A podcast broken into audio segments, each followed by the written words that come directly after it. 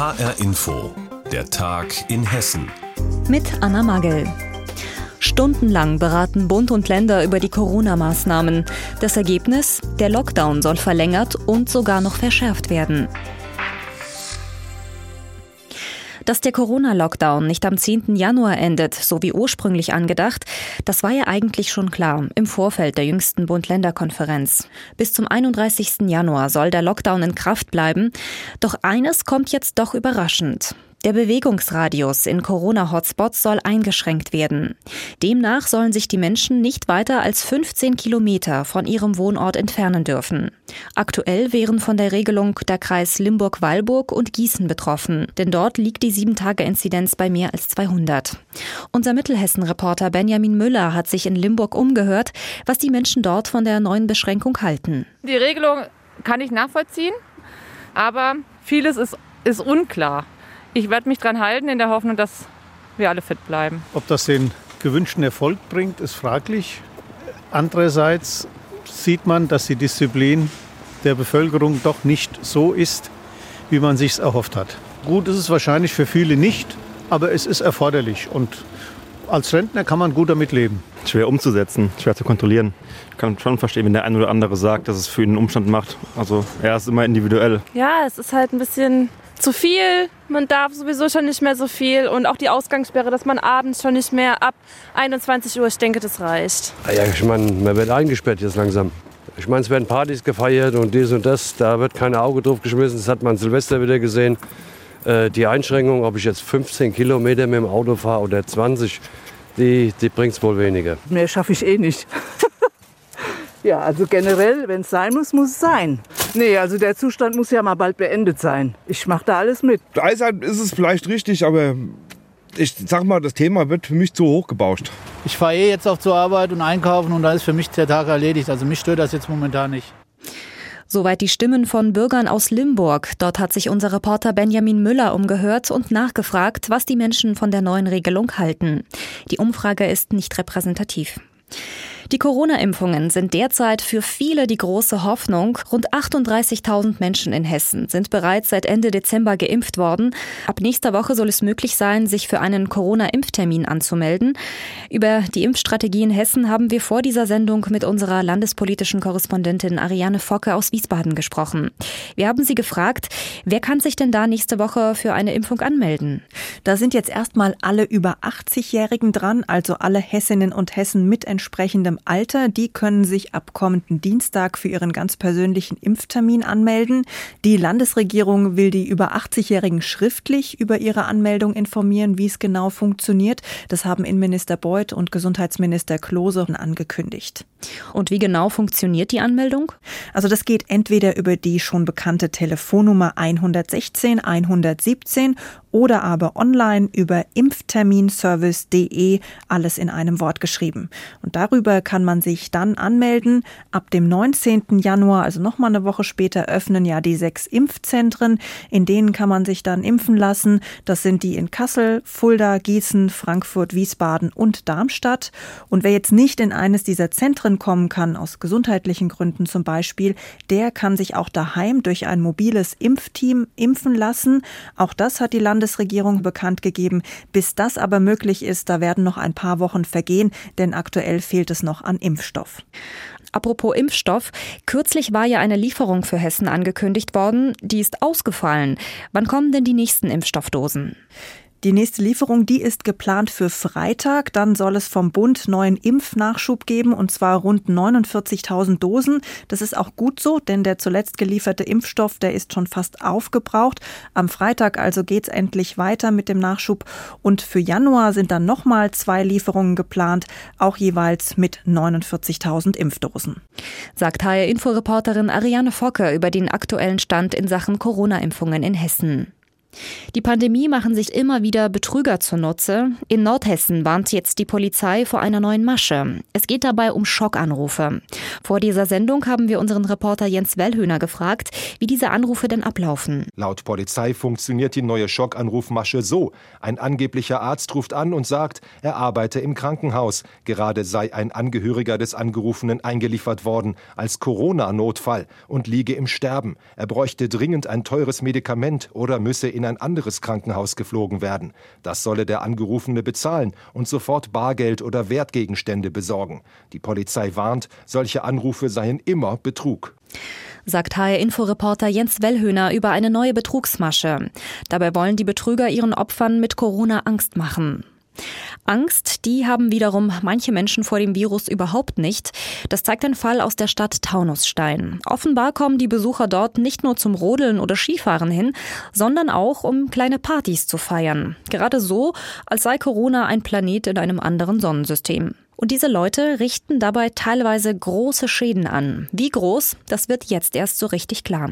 HR Hessen-Reporter Jonas Schulte mit den Einzelheiten. Mal eben mit dem SUV in den Wald gefahren, Kofferraum auf, Lichterkette an die Heckklappe, Musik an und Glühwein ausschenken. Schon ist die Mini-Party im Gange. Klingt nach einer netten Idee, nur nicht zu Pandemiezeiten und schon gar nicht mitten im Naturschutzgebiet. Es ist nur eine der Szenen, die den Einwohnern von Taunusstein in den vergangenen Tagen bitter aufgestoßen ist.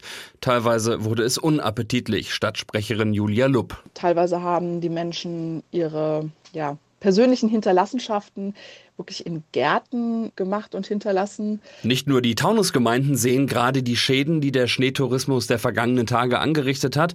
Auch in der Rhön hat es wilde Szenen gegeben. Weil Parkplätze wie die auf der Wasserkuppe schon überfüllt waren, haben einige Menschen einfach auf Feldern geparkt. Gersfelds Bürgermeister Steffen Korell. Die sind dann beschneit, aber eben noch nicht gefroren. Und dann fährt man sich ganz, ganz schnell fest. Dann wird dann mit durchdrehenden Rädern wieder angefahren, weil eben kein Schlupf da ist und dann ist die Krume auf den Wiesen schnell, schnell dahin und damit dann auch entsprechend beschädigt. Einige Bauern hatten dort schon ihren Weizen ausgesät. Sie müssen befürchten, dass es auf den beschädigten Feldern zu Ernteausfällen kommt. Und das Thema Wildparken ist nicht nur für die Bauern zum Problem geworden, sondern auch für die Anwohner, so wie Hartmut Müller. Er wohnt direkt neben der Schlittenwiese in Oberreifenberg im Taunus. Ja, wir konnten ja fast gar nicht mehr rausfahren. Ging ja nichts mehr, weil alles zu war mit Autos. Man konnte kaum sich wagen, vor die Tür zu gehen, weil man nicht mehr fahren konnte. Zum Teil mussten Leute, die von außerhalb kamen, zwei bis drei Stunden Anfahrt gebraucht bis hier nach Niederrheinberg, Oberreifenberg und auch die andere Ortsteile Schmitten an Luzern, Seeleberg und so weiter. Ich denke an unsere Bürger und das ist eine Katastrophe für die Bürger im Moment. Was also tun gegen die Zustände? Einige Gemeinden haben schon mit Straßensperren reagiert, um die Zufahrtswege zu ihren Schnee-Hotspots zu blockieren. Aber selbst davon haben sich die Schneetouristen teilweise nicht abhalten lassen, sagt Julia Lupp von der Stadt Taunusstein. Es gab auch viele der Besucher, die eine Art Haltung an den Tag gelegt haben, dass es ihr gutes Recht ist, auf fremden Eigentum Schlitten zu fahren oder auch parken parken, wo sie möchten, die teilweise Straßensperrungen einfach ignoriert haben oder teilweise wirklich ausgestiegen sind, um die Baken umzustellen. Für viele Gemeinden bleibt jetzt die Frage, was tun, damit sich so eine Situation an den kommenden Wochenenden nicht wiederholt. Viele Kommunen sitzen in dieser Woche zusammen mit der Polizei und den Ordnungsämtern, um zu beraten, wie es weitergeht. Bis es Lösungen gibt, bleibt wohl nur eins. Wir appellieren hier dringend an den Anstand von jedem Einzelnen. Wenn Gebiete voll sind, fahren Sie weiter, parken Sie nicht in Wohngebieten so, dass die Menschen dort nicht mehr rauskommen. Suchen Sie sich eine freie Ecke. Wir haben ganz viele wunderbare Waldwege, wo man spazieren kann, wo man einen Schlitten hinter sich herziehen kann. Aber bitte mit Rücksicht auf die Mitmenschen. Großer Ärger in Hessens Wintersportregionen. In Taunusstein zum Beispiel haben Besucher trotz Corona kleine Partys gefeiert und dazu für Dreck und Verkehrschaos gesorgt. Jonas Schulte hat uns darüber informiert. Es klingt nach einem kleinen Wunder. In Hessen ist die Zahl der Arbeitslosen im Dezember leicht gesunken und das mitten in der Corona-Pandemie. Da wäre ja eigentlich zu erwarten, dass die Zahlen nach oben gehen. Über diese Entwicklung haben wir vor der Sendung mit Jutta Nieswand aus der HR Info Wirtschaftsredaktion gesprochen. Wir haben sie gefragt, kann es sein, dass die Pandemie einfach nicht auf den Arbeitsmarkt durchschlägt? Doch schon, nur eben nicht Monat für Monat. Den großen Schlag hat es im Grunde im Frühjahr gegeben, als der erste Shutdown kam. Schauen wir uns mal den Zeitraum von März bis August an. Da ist die Arbeitslosenquote von 4,5 auf 6 Prozent gestiegen. Jetzt liegen wir bei 5,4 Prozent, denn über den Sommer hat es ja eine leichte Erholung gegeben. Doch machen wir uns nichts vor. 187.000 Menschen sind arbeitslos gemeldet in Hessen. Das ist jetzt ein Viertel mehr als im Dezember vor einem Jahr. Es könnte aber noch schlimmer aussehen, wenn es nicht Kurzarbeitergeld und andere staatliche Hilfen gäbe. Aber natürlich hat es auch schon Insolvenzen gegeben und Menschen sind in den letzten Monaten entlassen worden. Wie lange können Kurzarbeitergeld und andere staatliche Hilfen das überhaupt noch abfedern? Das ist von Unternehmen zu Unternehmen unterschiedlich, denn da spielen ja mehrere Faktoren eine Rolle. Zum Beispiel, wie war das Unternehmen schon vor der Corona-Pandemie aufgestellt? Davon hängt ab, welche finanziellen Reserven es hat bzw. hatte. In welcher Branche befindet sich das Unternehmen? Besonders schwierig ist es ja bekanntlich in der Gastronomie, aber auch das verarbeitende Gewerbe ist betroffen, ebenso die Veranstaltungswirtschaft, der Einzelhandel, die Luftfahrt. Dann spielt eine Rolle, wie hoch sind die aktuellen Fixkosten, auch jetzt ohne Umsatz, also Mieten, Pachten, Abschreibungen, Zinsen etc. Und welche Hilfen konnte das Unternehmen wirklich in Anspruch nehmen? Kamen die auch rechtzeitig an? Bisher hat es ja auch noch nicht so viele Insolvenzen gegeben, weil die sogenannte Insolvenzantragspflicht ausgesetzt ist, aktuell noch bis Ende Januar, für Unternehmen, die einen Anspruch für finanzielle Hilfen wegen Corona haben. Erst dann, wenn das aufgehoben ist, werden wir ja sehen, welche Unternehmen tatsächlich die Krise überleben. Und dann hängt natürlich auch davon ab, wie lange dauert dieser Shutdown jetzt noch an. Letztlich kommen zwar manche Branchen besser über die Runden, wie beispielsweise der Onlinehandel, doch im Grunde ist ja die ganze Wirtschaft mehr oder weniger betroffen, wenn das Bruttosozialprodukt wie jetzt um vier bis fünf Prozent einbricht, also 2020. Das klingt jetzt ein bisschen so, als ob die Corona-Folgen sich einfach nur verzögern und hinterher kommt dann der große Knall. Sind Kurzarbeitergeld und Staatshilfen auf Dauer denn überhaupt sinnvoll? Natürlich haben sie bisher Sinn gemacht, sonst würde es ja auf dem Arbeitsmarkt noch ganz anders aussehen. Im Dezember haben auch wieder die Unternehmen mehr Kurzarbeit angezeigt für insgesamt knapp 40.000 Mitarbeiter in Hessen.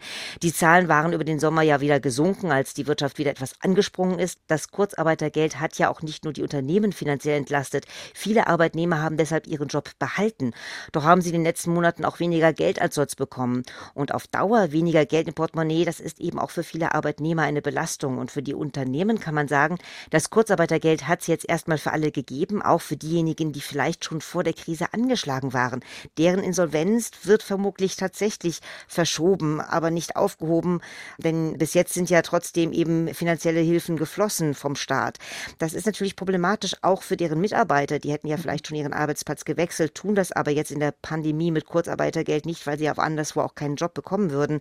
Und dann muss man natürlich auch fragen, wer wird für Kurzarbeitergeld und andere staatliche Hilfen tatsächlich aufkommen? Denn irgendwann muss die Zeche ja bezahlt werden, wenn der Staat sich dafür verschuldet. Also insgesamt sind die ganzen staatlichen Hilfen durchaus sinnvoll, aber eben auch nicht ganz unproblematisch auf Dauer. Sagt Jutta Nieswand über die Situation auf dem hessischen Arbeitsmarkt. Und das war der Tag in Hessen mit Anna Magel. Die Sendung gibt es auch als Podcast in der ARD Audiothek.